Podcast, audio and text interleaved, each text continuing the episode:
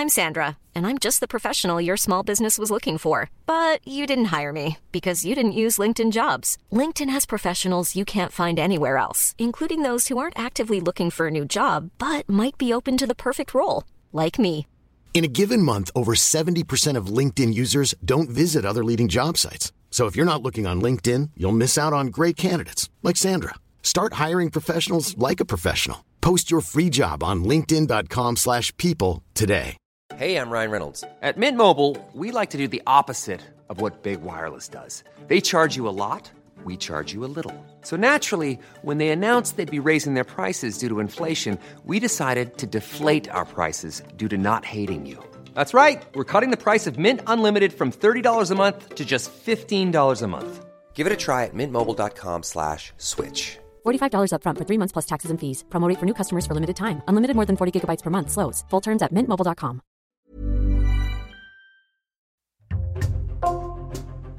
Bonjour, c'est Thibault Lambert et vous écoutez Code Source, le podcast d'actualité du Parisien. Le mercredi 8 février, le Parisien a révélé un nouveau rebondissement dans un dossier vieux de près de 30 ans, la mort brutale de la petite Émilie Tanet en 1994.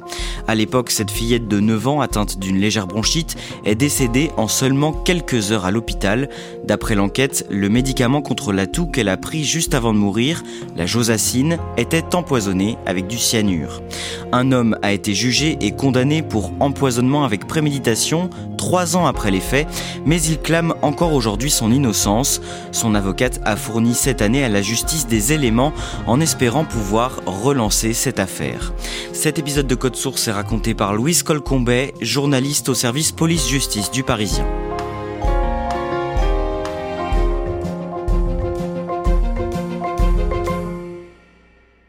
Louise Colcombet, cette affaire débute le samedi 11 juin 1994 à Gruchet-le-Valas, une commune située dans le département de la Seine-Maritime entre Rouen et Le Havre. Qui est Émilie et que fait-elle ce jour-là? Émilie Tanet, c'est une euh, jeune écolière qui a 9 ans, qui est la fille unique euh, de ses parents et qui euh, vit à Gruchel-Valas. Et donc, elle va passer ce week-end-là, parce que c'est un week-end de fête, en fait, sur le thème du Moyen-Âge. Et elle est invitée à passer le week-end chez un copain de classe, Jérôme, et chez ses parents, donc les, les Tocqueville. Et donc, elle part ce week-end-là. Il y a tout un tas d'animations, notamment le soir, un bal costumé. C'est la première fois que la fillette doit passer une nuit à dormir chez un camarade et ce jour-là, Émilie est un peu malade. Elle doit prendre des médicaments qui lui ont été prescrits par son médecin. Elle a une légère bronchite et donc euh, elle a deux médicaments, un expectorant euh, en poudre à diluer qui permet de tousser et d'évacuer un peu euh, quand on est encombré au niveau des bronches. Et un flacon de sirop, la josacine, pareil c'est de la poudre avec de l'eau qu'on dilue à l'avance, sa mère lui a préparé et elle l'apporte avec l'expectorant aux parents de Jérôme pour que la fillette prenne ses médicaments normalement pendant le week-end. En début de soirée, les Tocqueville s'apprêtent donc à partir à un banquet médiéval en compagnie de la fillette. Oui, alors tout le monde se prépare euh, donc pour cette grande soirée. Les enfants doivent euh, porter un costume. Et avant de partir, Émilie, euh, vers 20h, boit ses deux médicaments. Et elle va se plaindre, semble-t-il, que la josacine notamment a un mauvais goût. Et boire de l'eau pour se rincer. Voilà, ensuite, il se passe environ un quart d'heure, hein, parce qu'elle enfile son costume, elle aide Madame Tocqueville à fermer les boutons de sa robe, elle joue un peu, et puis la famille sort. Il parcourt une cinquantaine de mètres pour aller jusqu'au garage trouve la voiture. Et là, euh, d'un seul coup, Émilie s'effondre, complètement inanimée, les yeux révulsés. Dans la panique, en fait, Monsieur Tocqueville la ramène à l'intérieur de la maison, la dépose sur le canapé. Ils essayent d'appeler les parents d'Émilie, qui euh, ne répondent pas parce que même sont sortis. Et ils vont appeler euh, le SAMU, qui va arriver six minutes plus tard et trouver la, la petite fille déjà dans le coma. Émilie Tanet est transportée à l'hôpital du Havre, où elle décède quelques heures plus tard. Elle est déclarée morte à 22h30. Les soignants sont très sceptiques, ils n'ont rien pu faire, ils n'ont pas vraiment identifié euh, la cause de son mal. En fait, euh, ils pensent d'ailleurs à une rupture d'anévrisme euh, sans grande conviction. En fin de soirée, l'hôpital demande à récupérer le flacon de Josacine qu'avait préparé la mère d'Émilie pour l'examiner. Les médecins ne comprenant vraiment pas euh, de quoi elle a pu euh, décéder, demandent plus d'explications au couple Tocqueville. Quand les urgentistes étaient arrivés chez eux, ils avaient désigné les deux médicaments en disant bah, elle a trouvé que ça avait un mauvais goût, mais sans plus de détails. Et là, ils vont aller plus loin, ils vont dire effectivement que euh, s'est pleine de brûlures, qu'elle s'est précipitée pour se rincer la bouche, voire même qu'elle a vomi. Donc là, évidemment, tout de suite, la suspicion se porte sur le médicament. Et donc, il est amené à l'hôpital par un ami de la famille qui s'appelle Denis Lecointre et qui lui-même en fait avait été appelé en même temps que le SAMU par les Tocqueville. Que découvrent les médecins en observant ce flacon de Josacine? Alors dans un premier temps, euh, pas grand-chose. C'est plutôt le lendemain matin en fait qu'une infirmière va manipuler le flacon, va l'ouvrir. Visuellement, elle va avoir un aspect grumeleux, un peu orangé, et euh, elle va être prise à la, à la, gorge par une forte odeur d'ammoniac, au point que ça va lui occasionner des brûlures à l'œsophage. Donc, ce flacon de Josacine, il est immédiatement euh, suspect et il part en analyse. Le jeudi 16 juin, le laboratoire Bellon qui fabrique ce sirop, la josacine, appelle à suspendre tous les traitements avec ce médicament. Il demande de ramener ce produit le plus vite possible en pharmacie. Il y a un vent de panique à ce moment-là? Oui, le sirop de josacine, c'est l'un des médicaments les plus prescrits pour les enfants. Il y en a euh, des boîtes partout en France, chez tous les Français. Donc évidemment, il y a un vent de panique. Ça passe au JT de 20h quand même. Donc euh, à l'époque, c'est quand même euh, très solennel. Nous venons de, recevoir, et je vais vous le communiquer, un, appel, l'appel d'un laboratoire pharmaceutique, le laboratoire Belon, à propos de l'antibiotique josacine en suspension buvable. Le laboratoire demande aux personnes qui éventuellement utiliseraient l'antibiotique de suspendre tout de suite leur traitement et de ramener les flacons euh, chez les pharmaciens. Et le lendemain, donc le 17 juin au matin, par la voix du procureur de la République du Havre, on va apprendre que le produit qui a provoqué la mort des Tanet, qui a été retrouvé dans ce flacon, c'est du cyanure. Le vent de panique va être encore plus important parce que voilà, le cyanure, ça renvoie à, tout un imaginaire, c'est un poison, c'est très toxique, ça tue, euh, c'est un peu le coup de massue pour euh, tous les protagonistes, y compris les parents des Tanet, qui vont apprendre à ce moment-là de quoi est réellement morte leur fille. Mais rapidement, le laboratoire est mis hors de cause. En clair, il n'y a pas eu de cyanure pendant la fabrication du médicament. Et les enquêteurs s'orientent donc vers d'autres pistes. Est-ce qu'ils vont suspecter les parents d'Émilie? Oui, ils vont se demander si euh, les parents n'ont pas cherché à, tuer leur fille en profitant du fait qu'elle soit pas euh, chez elle ce week-end-là.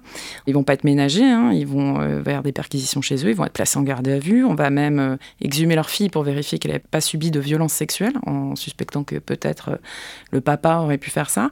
Et très vite, on va se rendre compte que ces gens-là n'ont rien à se reprocher et que ce sont juste des victimes et des, des parents qui souffrent atrocement d'avoir perdu leur fille de 9 ans. Et en ce qui concerne Sylvie et Jean-Michel Tocqueville qui gardent euh, la petite Émilie, est-ce qu'ils sont soupçonnés à ce moment-là? Alors oui, ils font partie des suspects, ils sont aussi placés en garde à vue. Il y a des euh, saisies qui sont faites chez eux, mais les perquisitions sont un peu tardives. En fait, tout ça démarre vraiment l'enquête une semaine après les faits, quand on sait que c'est bien du cyanure qu'il y avait dans la josacine.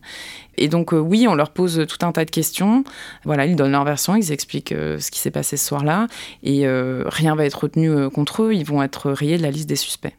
Le 26 juillet, plus d'un mois après la mort d'Émilie, un homme est placé en garde à vue. Il s'appelle Jean-Marc Deperroy. Qui est-il?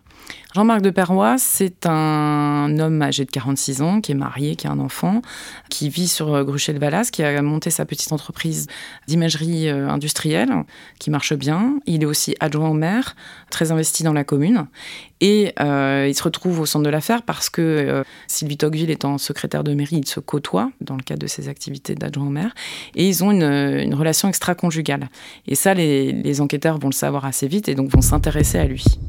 À l'issue de sa garde à vue, Jean-Marc Deperroy est mis en examen et il devient le principal suspect dans cette affaire. Pour quelle raison? Alors il a intéressé les enquêteurs parce qu'il est l'amant de Sylvie Tocqueville, que ça s'est passé chez les Tocqueville, et surtout ils se sont rendus compte qu'il avait acquis du cyanure un mois avant. Dans le cadre de ses activités euh, pour son entreprise, il s'en est débarrassé juste après la mort d'Émilie euh, Tanet, enfin environ une semaine après. En garde à vue, il ment. Il ment à plusieurs reprises, il ment mordicus, il dit que non, il n'a pas eu de cyanure, y compris quand on va le, le confronter à l'homme à qui il avait passé commande. Puis bon, il va finir par expliquer que bon bah voilà, s'il a menti, c'est parce qu'il avait euh, peur d'être impliqué, peur qu'on dévoile sa relation avec Sylvie Tocqueville, etc. Mais euh, ces éléments mis bout à bout, euh, cette relation extra-conjugale, l'acquisition de cyanure et s'en être débarrassé immédiatement après le crime, tout ça va quand même former un, faisceau d'indices graves à son encontre. Quelle est l'hypothèse des enquêteurs à ce moment-là? Ce serait quoi son mobile? Comme il ne connaît pas du tout le couple Tanet, on exclut totalement qu'il ait voulu s'en prendre à la petite Émilie. Donc la question va être de savoir s'il voulait pas nuire au Tocqueville et plus particulièrement au mari de Sylvie Tocqueville, parce que M. Tocqueville va dire que plusieurs fois il lui avait demandé de se séparer de sa femme, etc. Et on sait aussi que M. Tocqueville, la veille de l'empoisonnement d'Émilie, il a fait un malaise. Jean-Marc de Perrois aurait pu le savoir. Donc il aurait voulu viser le mari de Mme Tocqueville en s'introduisant dans la maison parce que son entreprise est à 30 mètres. Il aurait glissé du cyanure dans la josacine en pensant que ce médicament était pour M. Tocqueville. En fin de compte, ce serait une sorte de crime passionnel mais raté, puisque la cible était M. Tocqueville et que c'est Émilie euh, qui est décédée.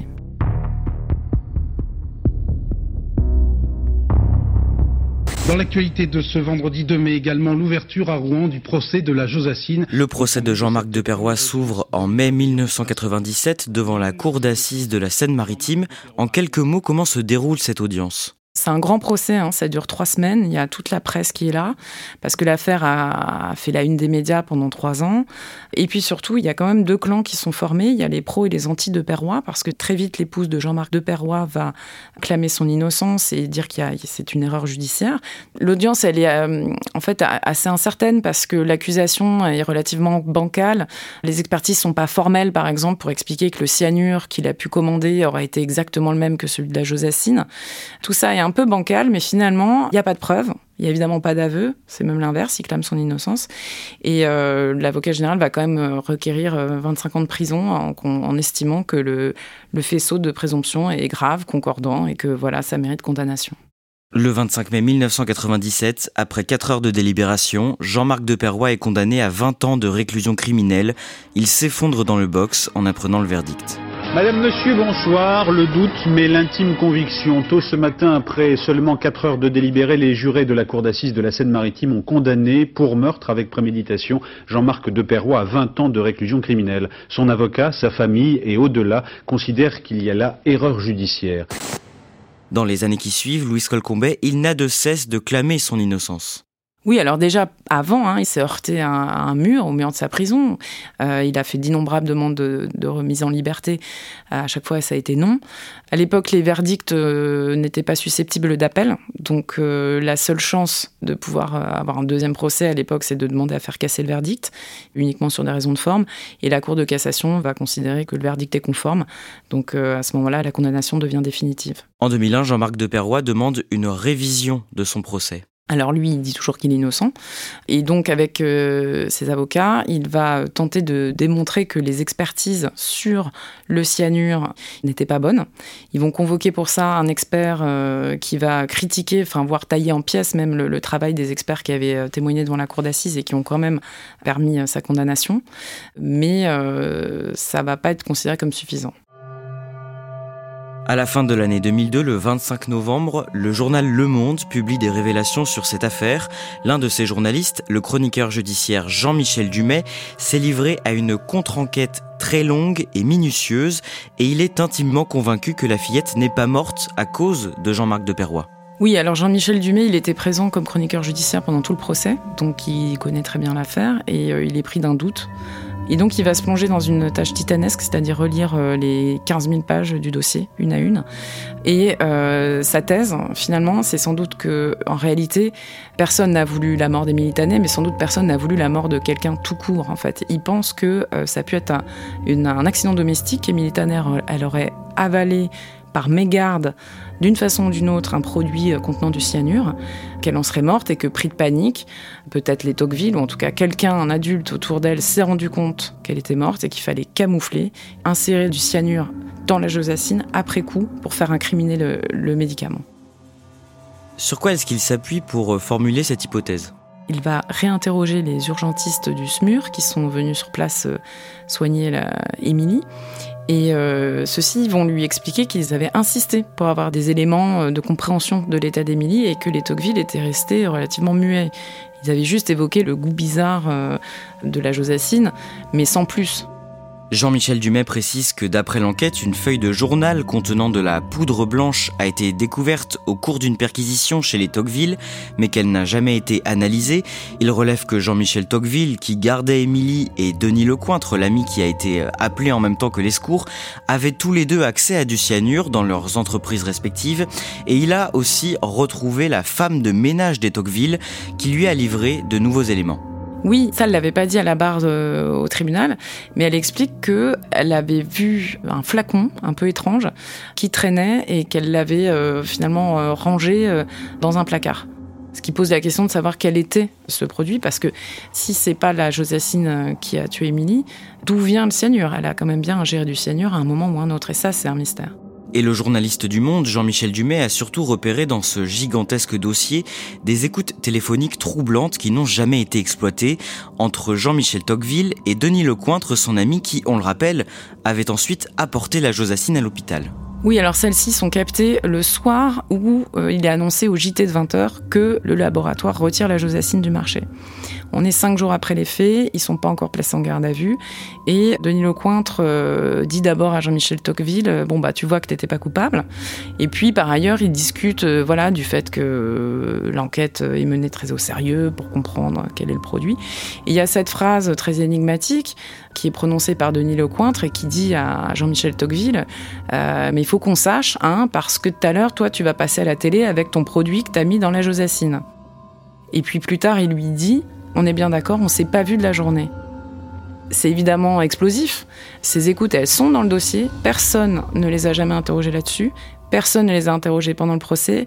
Et Jean-Michel Dumais, finalement, semble être le premier à avoir découvert euh, ces écoutes, qui, si elles avaient été euh, exploitées pendant l'enquête, auraient sans doute, euh, ou peut-être en tout cas, changé le cours de cette enquête, qui s'est vite braquée en fait sur Jean-Marc de Perrois. Et est-ce que ces révélations changent quelque chose à cette affaire? En tout cas, ça va être analysé par la commission de révision, mais en tout état de cause, en fait, ces écoutes téléphoniques, elles existaient dans le dossier. En termes de droit, c'est pas un élément nouveau, c'est ça qu'il faut pour une révision, un élément nouveau. Donc pour les passionnés de l'histoire, ça change beaucoup de choses. Pour Jean-Marc de Perrois, à ce moment-là, ça change rien. Jean-Michel Dumais a ensuite publié l'intégralité de sa contre-enquête dans un livre sorti en 2003. Il a été attaqué en diffamation par Jean-Michel Tocqueville et Denis Lecointre, mais il n'a jamais été condamné. Non, ça a donné lieu à plusieurs procès, parce qu'ils ont attaqué et euh, les articles du Monde et euh, le livre. Et à la toute fin, en fait, donc les juges ont considéré que le travail euh, qu'avait fait ce journaliste était en gros d'intérêt public, qu'il avait été impartial, que les choses avaient été présentées correctement. Et plus que tout, hein, ils ont considéré que sa thèse était plausible. C'est le mot qui a été employé. C'est dire que le travail qui a été mené et qui a alimenté aussi toute la réflexion autour des demandes de révision n'est pas complètement farfelu, loin de là. Denis Lecointre et Jean-Michel Tocqueville, ils ont été interrogés au sujet de ces écoutes au milieu des années 2000. Qu'est-ce qu'ils ont répondu? Alors ils ont un peu euh, faim la surprise et euh, ce qu'ils s'en rappelaient vraiment parce que c'était des années après. En tout cas, ils ont expliqué que dans la panique de ces jours-là, sans doute, euh, ils ont dit un peu tout et son contraire et que voilà, ils n'ont pas vraiment su apporter d'explication au sens de, de, ces phrases. Donc voilà, c'est resté un peu comme ça en suspens. En 2005, Jean-Marc Deperroy fait une deuxième demande de révision qui, elle aussi, est rejetée. Louise Colcombet, on fait un saut dans le temps. Au mois de novembre 2019, 25 ans après la mort de la petite Émilie Tanet, vous rencontrez sa mère, Corinne Tanet. D'abord, qu'est-ce qu'elle est devenue toutes ces années?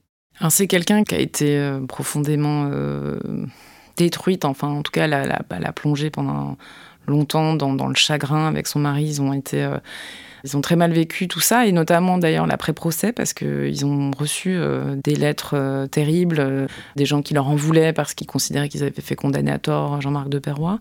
Et puis, elle a décidé de sortir de tout ça par le haut. Elle a écrit des livres en hommage à sa fille pour combattre son chagrin. Elle a écrit quatre livres, et elle s'est plongée aussi dans le process judiciaire. Elle a étudié de près certaines affaires. C'est quelqu'un qui a hum, fait un cheminement personnel assez important pour essayer de lutter contre son chagrin et puis contre sa haine Hein, de, elle s'en est jamais cachée, euh, la haine qu'elle avait contre Jean-Marc de Perrois. Comment elle vous apparaît à ce moment-là quand vous l'interviewez? Combative, déterminée, elle est hyper affûtée, elle connaît le dossier par cœur. Elle a relu l'intégralité du dossier elle aussi. C'est quelqu'un qui a énormément de questions sur le rôle des Tocqueville, sur le rôle aussi euh, de Denis Lecointre, sur le rôle de Jean-Marc de Perrois et sur la toxicologie euh, des choses qui ont peut-être pu euh, ne pas être analysées à l'époque. Vous l'interviewez à l'occasion de la sortie de son cinquième livre, La réparation volontaire, paru chez Grasset, dans lequel elle explique qu'elle a rencontré Jean-Marc de Perrois à quatre reprises à partir de 2016, puisqu'à ce moment-là, il est sorti de prison. Oui, Jean-Marc de Perrois sort en 2006 après 12 ans de réclusion. Il est en liberté conditionnelle. Euh, il a refait sa vie. Euh, de son côté, euh, Corinne Tanel, elle a toujours ses questions. Elle explique dans son livre très bien qu'elle a réussi à. Elle a mis du temps, mais elle dit J'ai mis du temps à comprendre qu'il y avait deux souffrances. Jean-Marc de Perrois a lui aussi quelque part subi le processus judiciaire, qui est quand même très violent, hein, que ce soit d'un côté comme de l'autre. Et que elle se dit qu'à un moment, la seule façon d'avancer vers plus de paix intérieure, c'est d'aller à la rencontre de cette personne. Et puis, il y a un deuxième intérêt pour elle, c'est qu'au bout d'un moment, euh, elle a relu tout le dossier, page par page, et qu'elle est dans une impasse sur certaines choses, elle veut comprendre, et elle se dit que la seule personne qui peut lui, lui donner certaines réponses, c'est Jean-Marc de Perrois lui-même. Et à ce moment-là, elle n'est plus certaine de sa culpabilité? C'est plus compliqué que ça. Elle est certaine que tout n'a pas été dit au procès, elle est certaine que certains éléments manquent. Pour autant, moi j'en comprends un demi-mot qu'elle n'exclut pas qu'il ait eu un rôle dans cette affaire. Elle formule beaucoup de regrets en fait sur la façon dont l'enquête a été conduite et sur le rôle des Tocqueville. Encore une fois, il n'y a pas eu de reconstitution, c'est pas exactement avec précision à la minute près comment les choses se sont passées, si ça peut être cohérent avec ce qu'ils ont raconté. Euh, donc évidemment, euh, ça veut pas dire qu'elle les accuse, hein, mais ça veut dire qu'il y a des choses qu'on ne sait pas et ça c'est insupportable pour elle. Sa fille est morte et finalement euh, des années après, c'est toujours pas exactement dans quelles conditions. On en vient à l'année 2023. Le 8 février, Louise Colcombet vous révélez dans Le Parisien que l'avocate de Jean-Marc de Perrois a déposé une troisième requête en révision, une requête qui s'appuie notamment sur une nouvelle expertise c'est une expertise privée qui a été demandée à un médecin spécialisé cyanure, qui s'est rendu compte que le, dans la dépouille d'Émilie, le dosage en cyanure était totalement incompatible avec le dosage en cyanure qu'on retrouve dans la josacine. Ça, c'est un premier point. Et par ailleurs, il explique que dans la josacine, la dose de cyanure était 4 à 16 fois la dose létale. Donc, si Émilie avait absorbé ce produit-là, ça aurait été une mort foudroyante, c'est-à-dire dans les secondes après absorption, on s'écroule, et dans les minutes qui suivent, c'est le décès. Or, c'est pas du tout ce qui s'est passé ce soir-là. Émilie, euh, elle a survécu pendant deux heures. Les Tocqueville et leur fils racontent qu'il se passe un quart d'heure où elle fait tout un tas de choses. Elle se plaint certes de brûlure, mais elle n'est pas du tout, euh, euh tombe pas raide d'un seul coup. Euh, on l'entend même gémir quand le, coup de fil euh, est passé aux urgentistes. Euh, maître Valérie Rosano, l'avocate de, Jean-Marc de Perrois, dit même nous, on démontre scientifiquement que c'est pas le flacon de Josacine qui a tué Émilie Tanet. La Josacine, c'est le seul élément qui relie Jean-Marc de Perrois à cette histoire, puisqu'on considère qu'il est rentré dans la maison, qu'il a versé du cyanure dedans. Si c'est pas la Josacine, bah c'est pas Jean-Marc de Perrois. En clair, cette expertise, elle conforte l'hypothèse que du cyanure a été rajouté après coup dans le flacon de Josacine c'est forcément ce qu'on en déduit. Donc c'est vrai que ça jette un doute encore plus sur ce qui a pu se passer ce soir-là. D'autant que d'autres éléments euh, ont été joints à la procédure. Par exemple, euh, Sylvie Tocqueville, elle tient à ce moment-là une sorte de carnet de bord. En tout cas, elle a pris des notes manuscrites sur ce qui s'est passé à ce moment-là. Et euh, le juge d'instruction lui demande ces notes. Elle va les fournir. Mais on va se rendre compte dans une procédure annexe, dans les multiples procès qui ont suivi le grand procès, ce qu'elle a donné au juge était des notes tronquées. Et dans les notes non tronquées, il y a un épisode un peu troublant, en tout cas qui pose question, hein, où elle raconte qu'elle trouve dans la poche du pantalon de son fils dans les jours qui suivent, euh, un petit tube à essai avec euh, l'inscription euh, chaud vive. On est vraiment dans le moment où on n'a pas encore le cyanure, mais on sait qu'il y a un produit décapant, quelque chose de, très dangereux qui a été absorbé. Elle se dit, mais est-ce que c'est ça qui a tué Émilie? Elle va voir son fils et lui pose la question. Il dit, ah mais non, non, non, je l'ai trouvé dans un jeu de petit chimiste qui était dans la cave d'un de ses proches. Et du coup, elle écrit, bon, bah tout va bien, c'est pas la peine que j'en parle aux gendarmes. Sauf que ça, évidemment, bah, elle n'en a pas parlé aux gendarmes. Et quand euh, le juge d'instruction lui a demandé ses notes, bah, il n'y avait pas ça dedans. Donc évidemment, des années après, avec tout ce qu'on sait, c'est vrai que voilà, c'est encore quelque chose qui pose question et qui interroge sur le, ce qui s'est passé réellement cette nuit-là. Est-ce que les éléments joints à cette requête en révision sont susceptibles de relancer réellement cette affaire? Bah, c'est ce que Jean-Marc de Perrois euh, espère. Euh, maintenant, c'est la commission de révision euh, et la cour de révision qui vont décider s'ils considèrent que ce sont des éléments nouveaux, de nature à faire naître un doute sur la culpabilité du condamné. C'est le texte de loi. Est-ce que ça va suffire à ce qu'on relance des investigations, qu'on réinterroge les protagonistes? En tout cas, ça risque de prendre des années parce qu'en fait, c'est un dossier énorme dont il faut se réimprégner avec euh, les expertises en toxicologie qui sont éminemment complexes parce qu'il y a différents types de cyanure, les dosages, tout ça est extrêmement compliqué. Et par ailleurs, euh, voilà, ça veut dire réinterroger tout un tas de gens. À titre d'exemple, la deuxième demande en révision, elle avait mis 4 ans avant d'être finalement rejetée.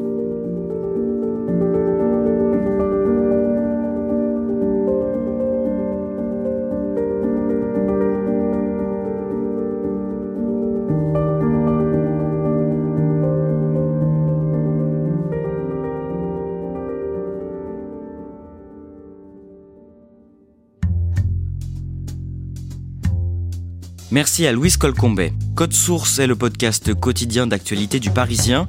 Cet épisode a été produit par Clara Garnier Amourou, réalisation Julien Moncouquiole. N'oubliez pas de vous abonner à Code Source sur votre plateforme d'écoute préférée et je vous invite à écouter notre nouveau podcast consacré aux faits divers, Crime Story, qui raconte chaque semaine une grande affaire criminelle avec les journalistes du Parisien Claudia Prolongeau et le chef du service police-justice Damien Delseny.